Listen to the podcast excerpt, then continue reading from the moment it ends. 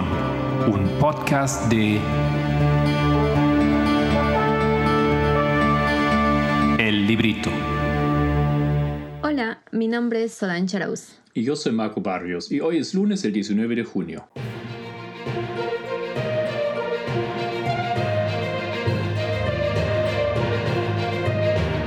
Los temas del movimiento.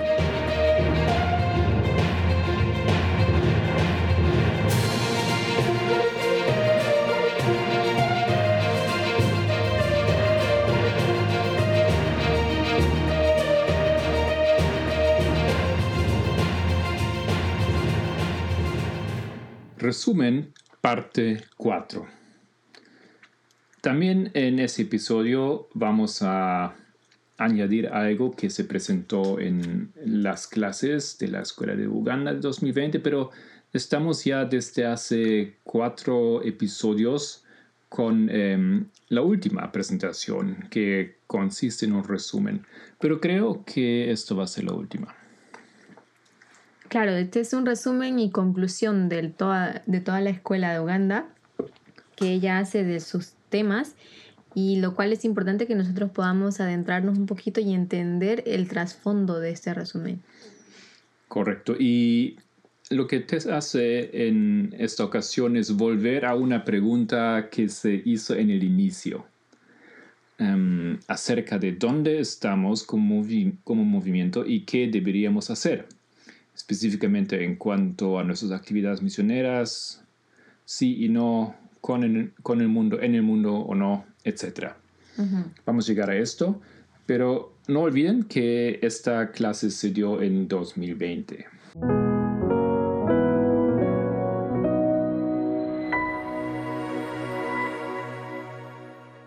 Entonces, si preguntamos sobre qué es la prueba, específicamente queremos saber Em, los netineos, el mundo, los que se juntan al movimiento, o, mejor dicho, los que se juntan al pueblo de Dios en el transcurso de esa etapa final de la historia de la Tierra.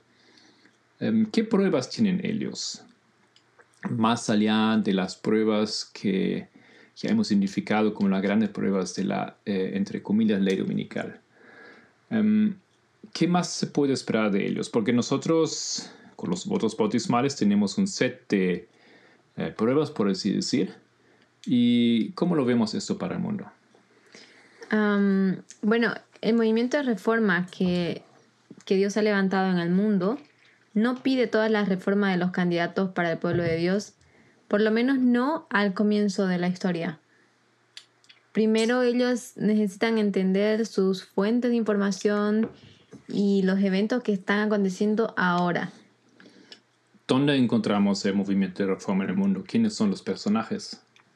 Pues tenemos a sus mensajeros que podemos ver um, Michael Moore, AOC, quienes son los primeros mensajeros de este movimiento, pero que después hay un cambio al segundo mensajero del mundo que llega a ser este movimiento. Y es ahí, en el segundo, con el segundo mensajero, donde sí se demandan los cambios que el pueblo de los netineos tiene que efectuar. Muy bien, em, de acuerdo. Entonces, si decimos que el mundo no, requiere reformas, requiere reformas en cuanto a algunos puntos nomás, ¿no es cierto? De momento. De la, de la igualdad, en referencia al feminismo, etc. Pero realmente no es completo ese proceso. No, no se puede decir o comparar con lo que se requiere en el movimiento hacia que las reformas. Entonces, eh, por eso decimos aquí que el mundo no pide las reformas eh, muy extensivas. Em, pero eso también nos muestra que ese proceso de un ser humano que ha estado en, realidad bajo la luz de siglos, eh, en el mundo esa persona no va a ser completada. No tiene que responder a toda la luz que Dios ha provisto. ¿Y el movimiento? El movimiento sí tiene que hacerlo. El mundo quizás no tenga que responder a toda la luz que el, que el Señor ha provisto, puesto que ellos no han tenido todo el tiempo de preparación también, como en el caso de los, de los sacerdotes, por ejemplo. Bueno, pero si tú dices no tienen que, entonces estamos todavía hablando de, del momento, pero eso sí viene. ¿no? De, del mundo es imposible eh, darle la lógica que el mundo no va a tener que responder a todas las reformas. Sí, va a tener que, solamente que ahora no están todavía comprendiendo. Entonces, en ese, ese momento entra el trabajo del pueblo de Dios para comunicar al mundo la necesidad de una reforma mucho más extensa. Um, que la que ellos conocen. Exactamente, no, no solamente eh, favorecer el, el, feminismo radical, ¿no es cierto? Um, pelear por los derechos del aborto, etc. Claro, también nosotros podemos ver que um, de momento ellos están en el proceso del desarrollo de la lluvia temprana y, y van a entrar en un momento en la lluvia tardía, pero em, ese proceso ellos apenas están como creciendo, formándose.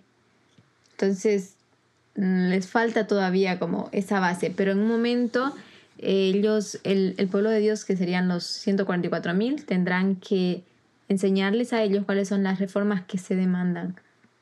Sí, y, y para entenderlo creo que funciona eh, bastante bien esa, esa idea de que el aumento de conocimiento es un proceso a través de siglos. Generación tras generación ha comprendido nuevas cosas para mejorar la humanidad. Pero si solamente tomamos lo que es ahora nuevo, por así decir, el tema del feminismo, em, y no la alimentación o no el, respeto a la naturaleza o, muchas otras cosas, entonces eh, simplemente tenemos eh, un ser humano que se desarrolló en los temas de ahora, pero no realmente a lo largo de que Dios ha hecho. Exacto. Un buen ejemplo de cómo esto fue es la historia de los mieritas. porque tenemos el tema de la esclavitud, ¿no es cierto? Correcto. El mundo tenía que entender esto. Pero el mundo también tenía que entender el diagrama. Tenía que entender todas las verdades que estaban contenidas en este diagrama. Exacto. Entonces no, no tenemos solamente un tema, sino tenemos, el mundo estaba, era hecho para, eh, disculpa, el diagrama fue hecho para el mundo. ¿No es cierto? Era un medio de comunicación, de explicación de cómo funciona la profecía, qué es lo que la Biblia dice. Entonces fue toda esa información, tanto externa, por así decir, los temas de la esclavitud, y em, los temas internos o la luz interna. Quiero leer aquí un texto de, em, de em, escritos recompilados de Lena White, la historia de Lena White. Claro, dice, Samuel MacPherson y un compañero de la iglesia, el hermano Kramer, eran algo raro entre los compañeros adventistas ya que sostenían opiniones favorables a la esclavitud y además las defendían enérgicamente entre los miembros de la Iglesia, causando división. Elena White los reprendió a ambos en un testimonio de 1867. Vuestras opiniones políticas son erróneas, no están en armonía con la palabra de Dios y no están en unión con el cuerpo de creyentes que guardan el sábado. Estos hermanos no pueden recibir la aprobación del cielo mientras carezcan de simpatía por el esclavo oprimido. Muy bien, solo coloqué ese texto aquí para, para que veamos cómo realmente esos dos temas eran prueba, ¿no es cierto? Mm, para la iglesia también. Y también aquí me gusta porque Elena White de forma implícita, ella introduce también el concepto de lo personal es político, ¿no? Si tú, si tú tienes un problema también ese es mi problema, aunque yo no lo tenga, pero se torna mi problema porque estoy en busca y defensa de esa libertad y esa, esa em, ese principio. Ese principio de igualdad. Y también tal vez hay que mencionar que el tema de la esclavitud no se encuentra en el diagrama. Entonces no es todo el diagrama lo que, es lo que significa la prueba para ese tiempo. Correcto.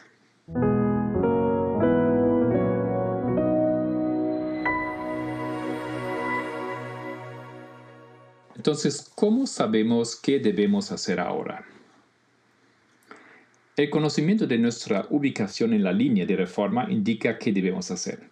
Si sabes dónde estás, esa información va acompañada con qué debes hacer y qué no debes hacer, ¿no es cierto? Entonces, por eso es esencial la información profética que realmente nos ayuda a ubicarnos exactamente en el desarrollo de, de, este programa, ¿no es cierto? De ese plan, que es finalmente el plan de la redención.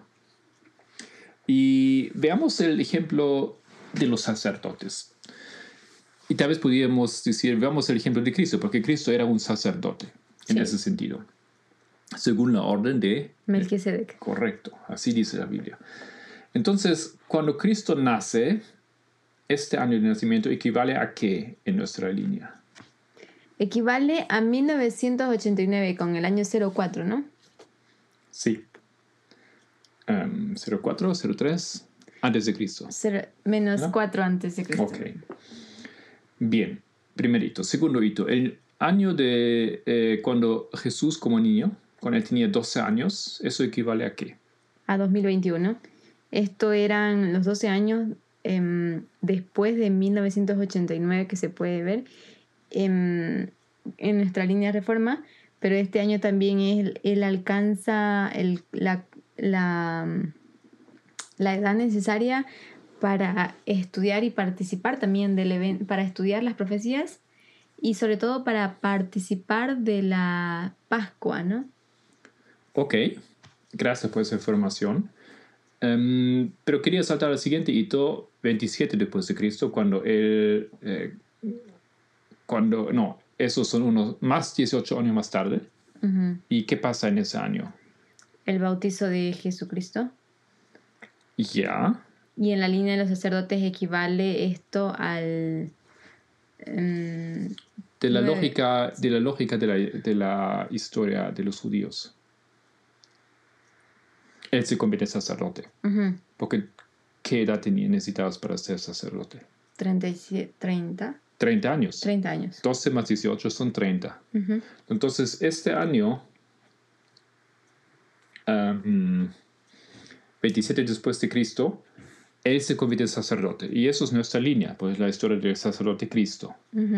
En nuestra historia, ese año, ¿qué año es? 2019. 2019. ¿no? Entonces tenemos básicamente ¿no? ese proceso del sacerdote que llega a, las, a ciertas etapas en su edad hasta finalmente alcanzar 30 años y luego ser listo para ser sacerdote. Se supone que en ese año entonces empieza a trabajar.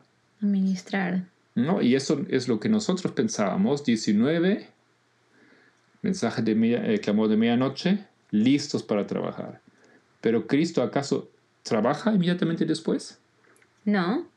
Cuando cumple 30 años, él no comienza aún su obra. Él se va al desierto a terminar su preparación. Exacto. Entonces él tiene que pasar todavía por un último. Proceso de refinamiento, podemos llamarlo. Muy bien. Em, y después puede comenzar su, como lo llamamos, su, su ministerio activo. Ujú, ¿Ok? Correcto. Entonces me gustaría mirar eh, un poco más en detalle ese- esa prueba del desierto de él. Primero un texto de- del libro que se llama A Call to Stand Apart, lo que en español sería un llamamiento a diferenciarse. Bueno, dice, en el desierto de la tentación se había jugado el destino del género humano. Cristo era entonces vencedor. Ahora el tentador había llegado para la última lucha temible. Para esto se había estado preparando durante los tres años del ministerio de Cristo. Todo estaba en juego con él. Si fracasaba aquí, su esperanza de dominio estaba perdida. Los reinos del mundo serían finalmente de Cristo. Él mismo sería derrocado y expulsado. Pero si Cristo podía ser vencido, la tierra se convertiría en el reino de Satanás y la raza humana estaría para siempre en su poder. Con las, cons- con las cuestiones del conflicto ante él, el alma de Cristo se llenó de pavor por la separación de Dios. Entonces tome nota de la tremenda importancia de esta etapa. ¿No? La etapa del desierto, la etapa en, la cual nosotros entramos después del clamor de medianoche, la fase del desierto. Elena White dice que eh, el destino de la humanidad se, se jugó en ese momento. Entonces, tal cual para nosotros también, el destino de la humanidad se estaba jugando en esa, en esa fase. Exacto. Y esa fase para nosotros es de 2019 en adelante, ¿no? Hasta 2021, que es la, el final de la línea de los sacerdotes. Esa etapa también nosotros teníamos que ser, asegurar, vencer esa batalla contra la tentación, contra Satanás, para lo cual también se ha preparado él para hacer caer incluso a los escogidos, como dice la profecía, ¿no? Sí, y eso es eh, exactamente nuestra historia. Mirando atrás vemos qué pasó en esa fase en el movimiento. Ok, um, Elena White compara la primera prueba en el desierto con la prueba de la cruz o en la cruz. ¿Y qué significa eso para ti si ella hace esa comparación? La primera, la primera prueba en el desierto comparándola con la cruz. Para mí son como momentos decisivos y al mismo tiempo de alto riesgo, donde se juega, como dice la cita, el destino de la raza humana. Sí, y, imagínate, ¿no? Para la cruz para nosotros es lo máximo, ¿no es cierto? Es, lo, es insuperable como prueba. Pero Lena White lo compara con la primera prueba en el cierto. Qué interesante. También para eso un texto de Cristo Triunfante, eh, página 194.4. Bien, dice, cuando Jesús fue conducido al desierto para ser tentado, fue llevado para, por el Espíritu de Dios fue al desierto para estar solo, para contemplar su misión y su obra. Por el ayuno y la oración debía fortalecerse para andar en la senda manchada de sangre que iba a recorrer. Pero Satanás sabía que el Salvador había ido al desierto y pensó que esa era la mejor ocasión para atacarlo. Débil y extenuado por el hambre, agotado y maliciento, preso de la agonía mental, Cristo se encontraba desfigurado de los hombres, su parecer y su hermosura más que la de los hijos de los hombres. Entonces llegó la oportunidad de Satanás, quien supo qué hora podría vencer a Cristo. Que ahora, perdón, podría vencer a Cristo. Ok. Em, Tratan de imaginarse esto, ¿no? Eso va a ser más, más importante todavía cuando lo discutimos eh, en detalle dentro de poco. ¿Cómo estaba Cristo? Así también el movimiento estaba. Hambriento. Pregúntase por qué estaba hambriento, por qué el movimiento estaba hambriento en esa fase. Y la necesidad que ella destaca aquí, que debía fortalecerse. Todavía tenía que, eso es la eso es la necesidad aquí en, esta, en este momento.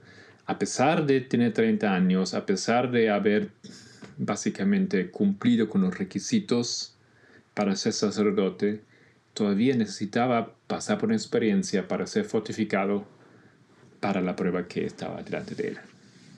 Y eso es importante porque esa, esa fortificación que él necesitaba era la que lo iba a hacer em, firme o consistente en, la, en, el, en el resto de la, del camino que él tenía que todavía recorrer. Ah, exacto. Y antes de entrar entonces en las pruebas una por una, em, ¿puedes terminar eh, con esta cita que es el manuscrito 155 de 1902? Claro. Dice, la primera tentación fue dirigida al apetito. Como en respuesta a sus oraciones, se presentó ante el Salvador uno con la apariencia de un ángel del cielo.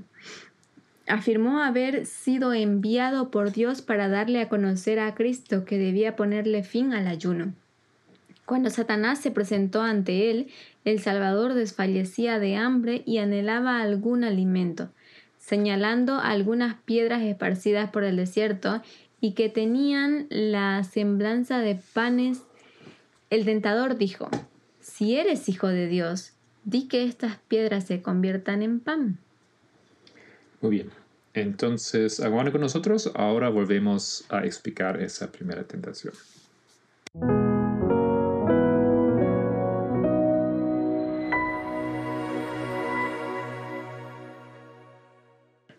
Muy bien. Em, la primera tentación.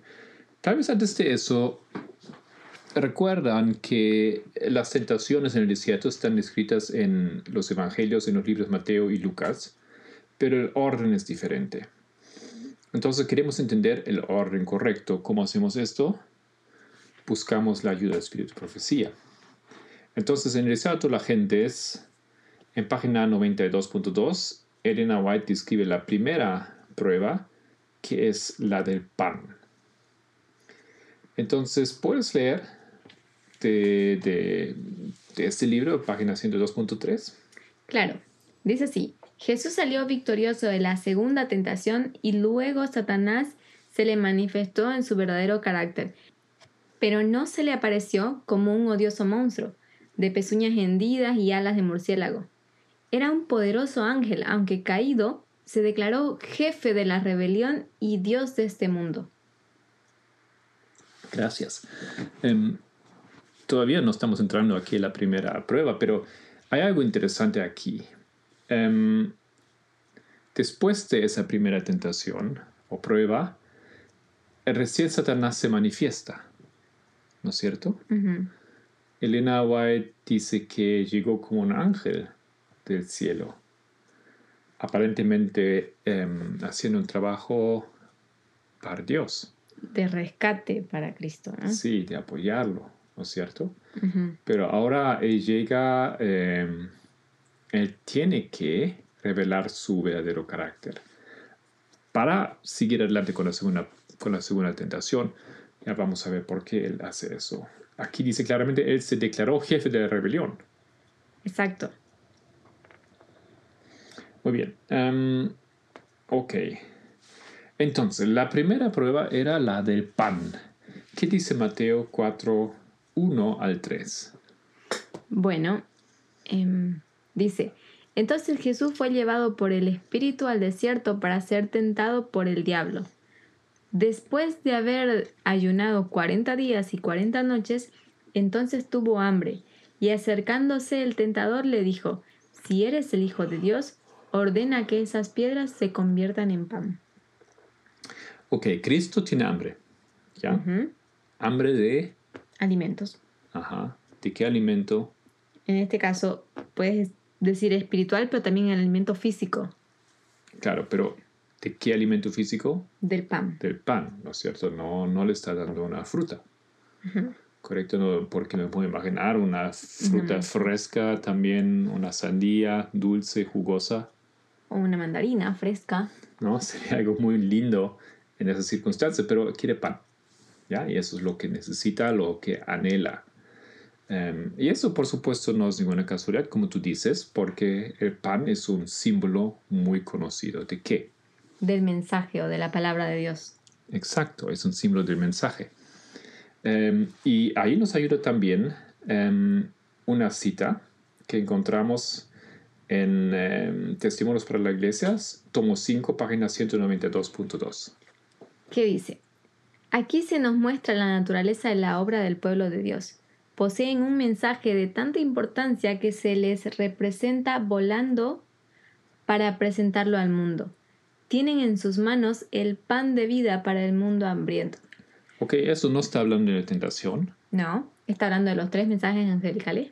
ok, pero equivale al pan con qué? Al pan de vida para el mundo hambriento. ¿Lo equivale con?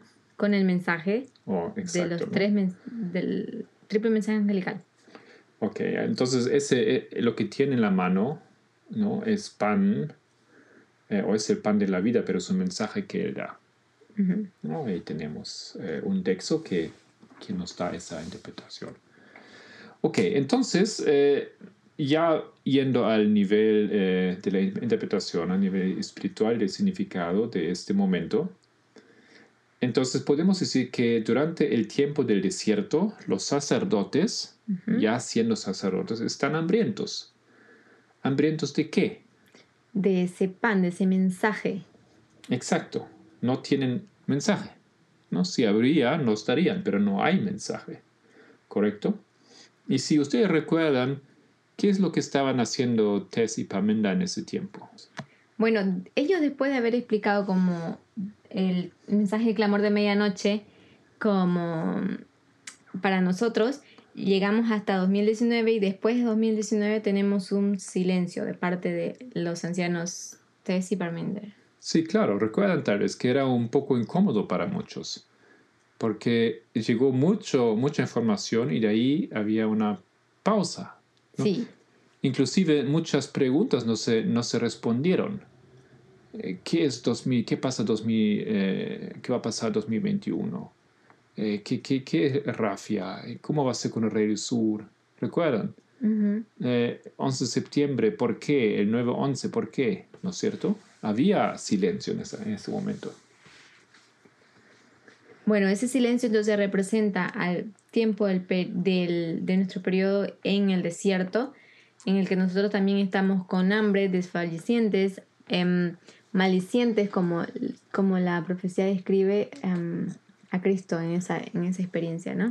Exacto. Y recuerdan que, no obstante, sí había un mensaje, había propuestas para un mensaje, porque ni bien em, se produjo la división en el movimiento, pasó el clamor de medianoche, surgieron em, sugerencias de, de un mensaje. ¿No? Como que a veces estamos con cuando hay mucho silencio en, en un grupo, nos sentimos incómodos, ¿no es cierto? Claro. y ver, gente entonces empieza a hablar para porque se parece, le parece incómodo que nadie dice nada.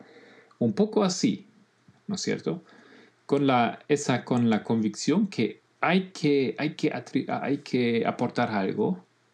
Muchas voces, no necesariamente de en mal plan, pero surgieron para, para dar algún mensaje.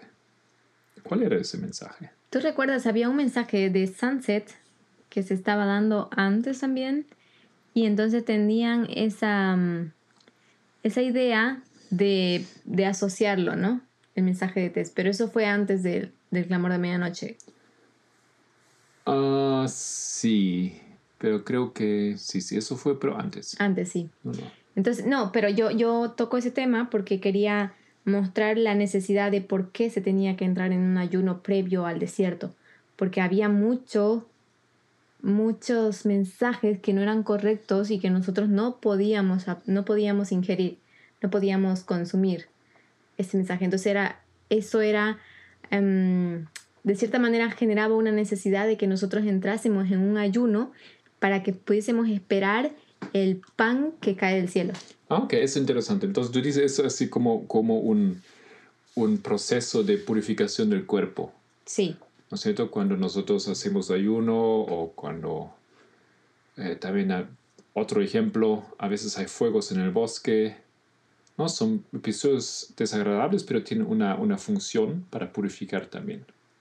Mm, ya, mi idea era más bien como para evitar ese, ese consumo de gula, que la gula es esa mala alimentación así solo abundante y descontrolada. Entonces, porque habían muchos mensajes previo al clamor de medianoche, no sé si recuerdas, y uno de ellos era Sunset, estaba también poco más antes el, el tema de eh, Salmo 123 y otros temas que habían salido. Entonces, eso, o sea, había mucho, mucho alimento. Entonces nosotros no podíamos distinguir entre tanto alimento que era bueno para nosotros. Entonces era necesario que entrásemos en una etapa de ayuno espiritual y pudiésemos eh, saber esperar el pan que viene del cielo, que es dado por Dios. Entonces, bajo ese ayuno se entra en el desierto y en ese desierto entra lo que tú vienes a decir ahora. Ahí había un mensaje que se, se necesitaba recibir, un pan, que era el mensaje sobre em, la reforma de los votos. Déjame corregir, corregirte aquí. No se necesitaba mensaje, ¿no? Creo que eso lo estabas diciendo muy bien. Ok, ¿no? El movimiento necesitaba ayuno, necesitaba no comer, necesitaba por pasar por ese tiempo, aunque era desagradable. Pero eso no le gustó a todos, porque tenían hambre. Entonces se dieron propuestas para un mensaje. Se, ellos ofrecieron pan para que el movimiento coma. Pero ese pan de dónde era? no se conoce, pero obviamente no venía de Dios. Era de Satanás. Sabemos, porque la parábola nos explica. Ok, era de Satanás, era un falso mensaje. Eran mensajes de eh, em, liberalismo, Recuerda que en ese momento surgieron voces que pidieron básicamente cambiar los votos para hacerlo más abierto, más liberal, no tan estricto, que muchas cosas no eran tan importantes, etc. Recuerdo. Específicamente los, los temas del, De la vestimenta, de las reformas, de la reforma. de la ¿Ok? alimentación y todo eso. Sí, sí, lo recuerdo. Entonces, este mensaje que viene es justamente en la parábola el pan que Satanás ofrece. ¿no? Pero en realidad, ¿qué es? Son piedras. Son piedras. ¿no? Es una tentación y vimos en el movimiento exactamente acontecer eso. Ok. em, entonces, ¿qué responde Jesús? Em, nosotros podemos em, ver la respuesta de Cristo en Mateo 4, versículo 4 igual, que dice, pero Jesús les respondió, escrito está, no solo de pan vivirá el hombre, sino de toda palabra que sale de la boca de Dios. Ya, entonces, ¿qué hace Cristo? Él aporta la respuesta. Nosotros decimos proféticamente, Él dice, o Él da, una así dice el Señor. ¿No es cierto? Claro, Em, una así dice el Señor. Entonces, así nosotros hemos también trabajado. ¿no? Eh, Claro, se entiende por qué algunas personas sugirieron en aquel momento un mensaje liberal, etcétera, pero nosotros solamente podíamos responder con un sí, dice el Señor, y así hemos hecho. No obstante, hay aquí un otro detalle interesante. ¿Lo, lo quieres explicar? Bien, que aquí el, el mensaje que, que Satanás quiere dar en realidad lo, lo presenta en forma de pan, pero en realidad son piedras, ¿no?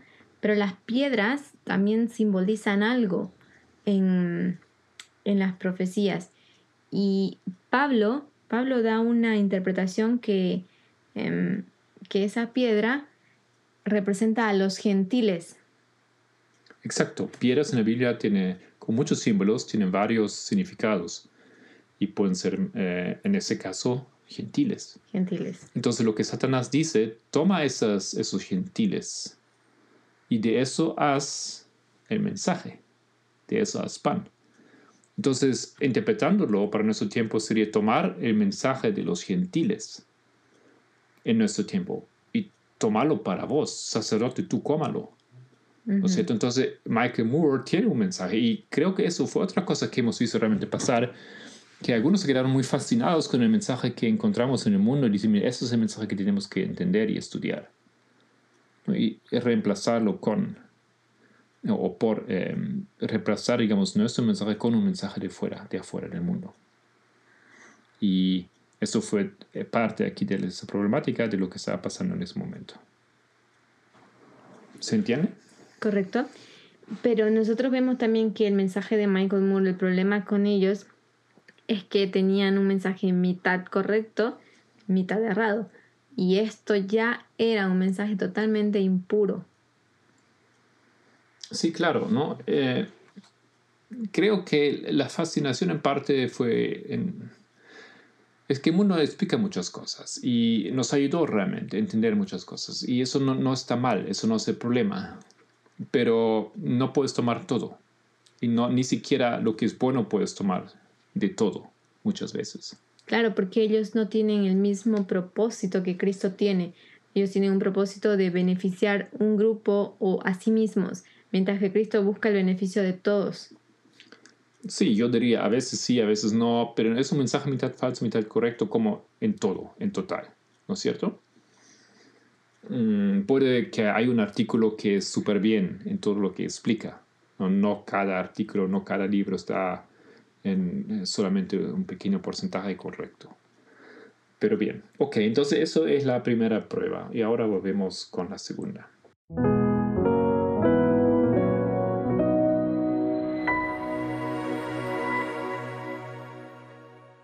Bien, la segunda prueba se trata sobre la presunción, ¿no? Y Mateos 4:5 dice, entonces el diablo lo llevó a, a la ciudad santa y lo puso sobre el pináculo del templo, y le dijo, si eres hijo de Dios, lánzate abajo, pues escrito está, a sus ángeles te encomendará y en las manos te llevarán, no sea que tú, que tu pie tropiece en piedra. Interesante que ahora ah, Satanás aprendió, ¿no? Y él ahora usa un escrito está. Ujú. Y eso es tan interesante porque eso fue lo que pasó en el movimiento. No fue como casi burlándose de esa palabra. Eh, muchos en el movimiento dijeron, pero nosotros ya no estamos con un escrito está. Dame un escrito está donde dice el 11 de septiembre es esto o aquello. Dame un escrito está de que mujeres pueden predicar, etcétera, etcétera. ¿No? Elena White llama a esto, como ya dijiste, presunción. Vamos a tratar de por qué. Sí. ¿Qué es presunción? Bueno, el- la presunción es hacer algo que Dios ha mandado a hacer, pero Dios manda a hacer las cosas de dos formas. Primero, una, como ley, que resulta para nosotros como una orden a ejecutar, y otra forma que Él tiene es como darte un buen consejo. Pero entonces nos, surgió la pregunta de si el buen consejo tenemos siempre que seguirlo o no. Entonces sería presunción no seguir un buen consejo que Dios te da. Exacto. No seguirle un buen consejo, es presunción. Porque no pasa nada, aparentemente, pero hay consecuencias. Y Dios no puede eh, protegerte de esas consecuencias. Pero, ¿en dónde vemos la presunción en esto? Para mí es interesante porque el no seguir un buen consejo significa que tu comprensión es mejor que la de Dios. Entonces eso es una, un, un pecado de presunción. En el que, entonces, como es solo un consejo y no es mandatorio, no es ley, entonces puedo yo interpretar el consejo de Dios a mi manera y decidir no seguirlo. Entonces eso, es- eso muestra como, em, como ya dije, que mi conocimiento es superior al de Dios. Entonces eso sería el pecado de presunción. Y es lo que Satanás también hace en esa cita, ¿no? Entonces, si Cristo se hubiese lanzado, Pues el plan de la redención hubiese fracasado, claro, porque hubiese morido. hubiese muerto. muerto. ¿No? Hubiese caído y no, Dios no puede hacer nada, a pesar del, del versículo que aquí Satanás aporta, Exacto. pero que era obviamente mal aplicado. Claro, porque aquí lo que tenía que él, em, Cristo lo que tenía que recordar o mantenerse firme es que él había venido a la tierra a cumplir un propósito y para cumplir ese propósito pues debía asegurarse em, estar en, en las mejores y más óptimas condiciones. Porque por ejemplo, el cordero que se sacrifica para la Pascua, que es lo mismo que Cristo representa, tenía que ser perfecto, sin defecto alguno que es lo que mismo Cristo necesitaba eh, cumplir esa característica para ser apto para la cruz.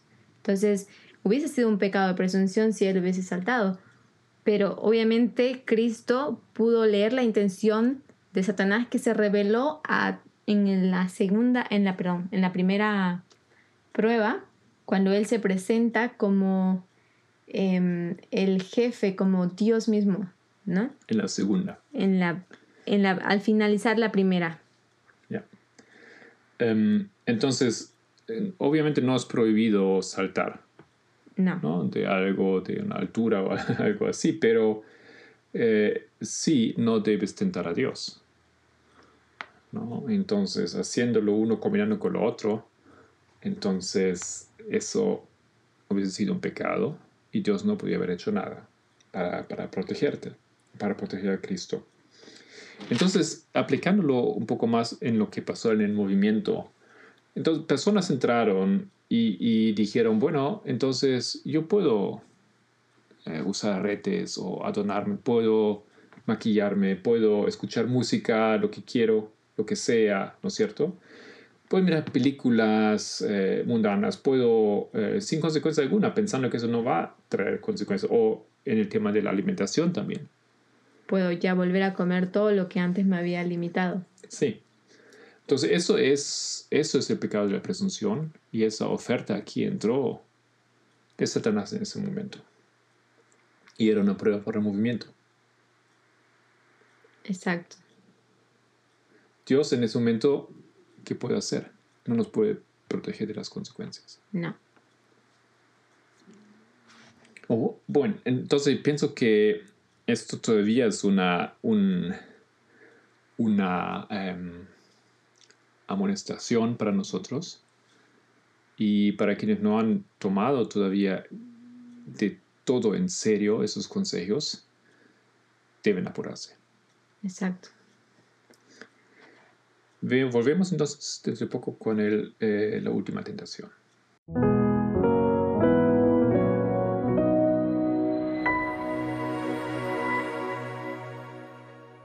La, la tercera tentación es sobre los reinos. Y dice, otra vez el diablo lo llevó a un monte muy alto y le mostró todos los reinos del mundo y la gloria de ellos. Y le dijo, todo esto te daré si te postras y me adoras. Entonces Jesús le dijo, vete Satanás, porque escrito está, al Señor tu Dios adorarás y solo a Él le servirás. Ok, lo iba a mencionar, después me olvidé en el, en el comienzo, que obviamente el movimiento de reforma del mundo ofrece también algo. No solamente el pueblo de Dios que promete el reino, reino, de los cielos, sino el mundo también promete algo. ¿Y qué es lo que promete el mundo? Los reinos. ¿En qué consisten esos reinos? Um, un modelo de una sociedad utópica, secular, sin necesidad de reformas o sacrificios que las personas hacen. Sí, tal vez sacrificios, pero no en ese sentido de reformas. Sí. ¿No es cierto? Um, exacto, no, eh, el modelo está para esa tierra. Es una otra sociedad, una sociedad donde uno puede hacer lo que quiere, pero sin dañar al prójimo, ¿no? Es claro, con buenos conceptos, una idea de, igualdad, sí, pero es una sociedad utópica y secular. Y la reforma no es necesario. ¿Quieres beber vino? ¿Quieres tomar eh, drogas? Todo no hay problema, ¿no? Mientras tanto que tú no dañas al prójimo, etc. Ese, ese modelo de sociedad utópica que ofrecen es pues el modelo de la sociedad bajo el concepto del liberalismo, ¿no? El modelo liberal. Tú puedes hacer lo que quieras, nadie te va a decir nada, haz, vive así, sin, sin limitaciones, sin restricciones, sin reglas. Este es el modelo que ofrecía. Exacto, y es mitad correcto y mitad falso. Hay buenas cosas ahí, Claro. ¿no es cierto? Pero es mitad falso. Y la verdad es que no se compara con el reino de Cristo, que no está aquí en esa tierra. Exacto. Muy bien, estaba pensando un poco que últimamente, tal vez ustedes recuerdan que eh, durante Trump como presidente, en medios sociales han hecho mucho trabajo para proteger a minoridades, Minorías. minorías. Han hecho trabajo para restringir hate speech, eh, discurso de odio, cosas así. Pero muchas de esas reglas se han, se han eh, Desvanecido. Sí, lo han sacado otra vez.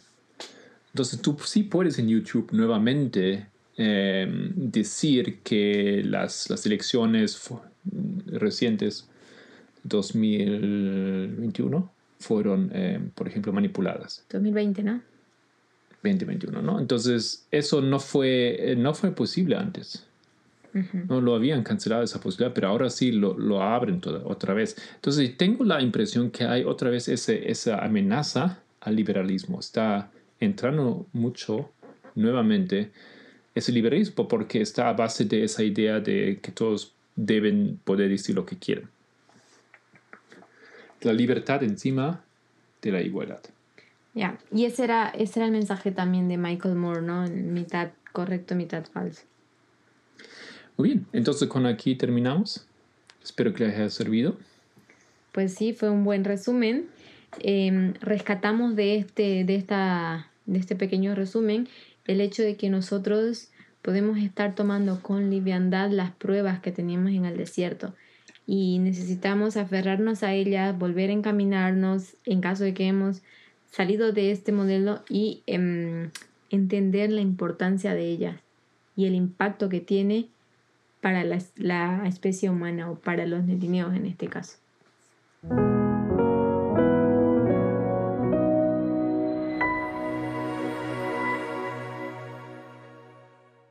En los temas de movimiento hemos tenido el sábado un estudio con Giovanna. Ella tocó el tema del aborto, básicamente um, los fundamentos de toda esa discusión, pero es un tema que será continuado.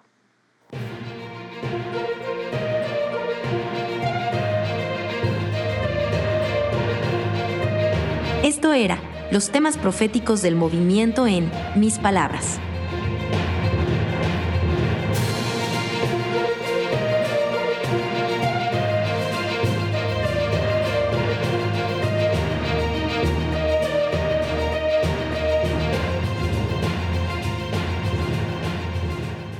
Espero que les haya gustado ese podcast y les deseo un feliz comienzo de su nueva semana. Si quiere profundizar con algunos de los temas, encuéntranos en librito.org. Me despido cordialmente en el nombre de todo el equipo del Pendón. Que Dios le bendiga y hasta la próxima.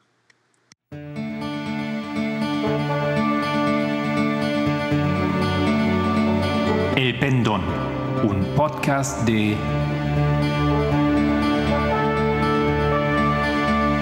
Librito.